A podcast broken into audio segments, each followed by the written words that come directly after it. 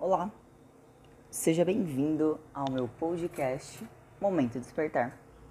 Eu sou a Tati Godoy, sou especialista em saúde e emagrecimento e a minha missão é te ajudar a conquistar mais saúde e qualidade de vida, aumentando a sua autoestima e a sua autoconfiança.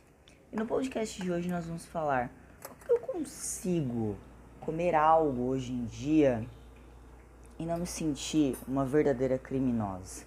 Como que eu faço, Tati, para conseguir emagrecer e comer aquelas coisas que eu gosto, comer o meu bolo preferido, comer a minha pizza preferida? Como que eu faço para que isso seja possível sem que eu perca a, a linha ou sem que eu perca na minha cabeça o sentido de que o que eu estou fazendo está correto e aquele um único pedaço, ah, já que eu comi mesmo, então eu vou comer tudo que eu tiver vontade e outra hora eu volto para essa dieta, entre aspas.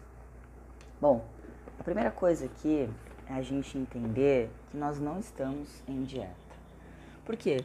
Porque dieta já tem um significado próprio. Toda vez que você pensa na palavra dieta, vou dar outro exemplo.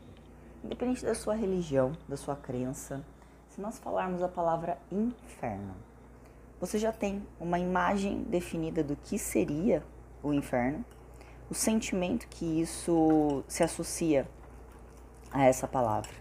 Ou seja, toda palavra é carregada de uma imagem mental e de um sentimento. Então, quando você fala sobre dieta, o que, que vem na sua cabeça? Com certeza, restrição, sofrimento e dor. Então não dá pra gente começar essa conversa falando que você está em dieta.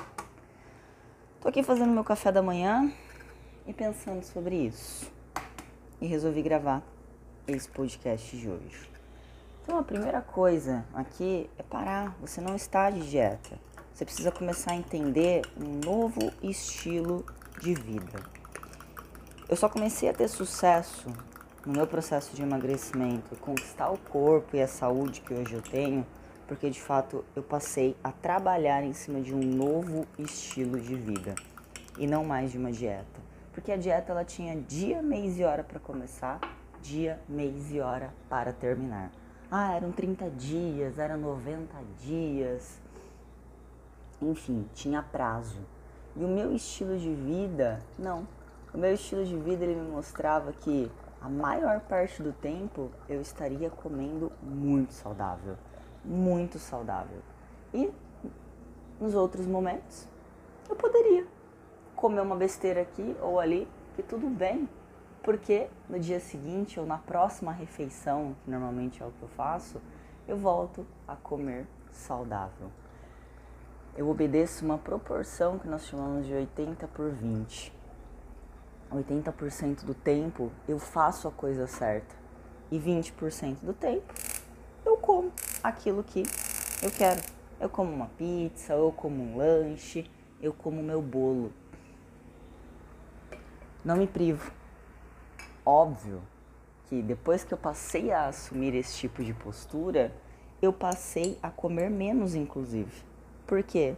Porque um dos maiores medos que uma pessoa que quer emagrecer tem é: já que eu nunca mais vou comer, então eu posso, eu vou chutar o pau da barraca hoje, ao invés de eu comer duas fatias de pizza, eu vou comer uma pizza inteira, porque daí amanhã eu não vou comer mais mesmo e aí eu, eu, eu fico restrita. Vou matar minha vontade agora e depois eu me restringo. E isso não funciona. Porque essa programação tá rodando na sua cabeça há quanto tempo? Ah, eu vou comer agora e depois eu faço o que é o certo. Isso não é o certo. Nem de perto isso é o certo.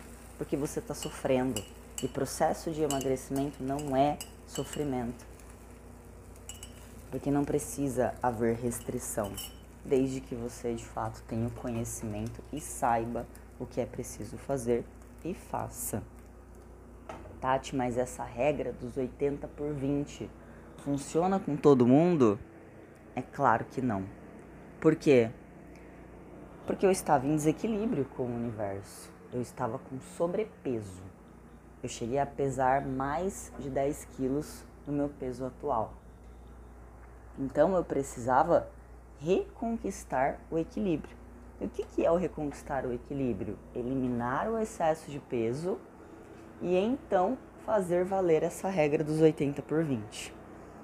Então, de fato, durante um certo período, eu precisei ter mais atenção com aquilo que eu comia, vigiar um pouco mais. Mas quanto tempo foi isso? Foram dois meses, três meses. E depois eu passei a operar com a regrinha dos 80 por 20. E por que, que eu não podia comer o meu bolo, ou a minha pizza, ou isso e aquilo no período de emagrecimento? Dentro da regrinha dos 80 por 20, Tati. Porque eu estava inflamada. E esse e o que faz o bolo de cenoura, a pizza, o lanche, levava produtos inflamatórios, como trigo, como açúcar.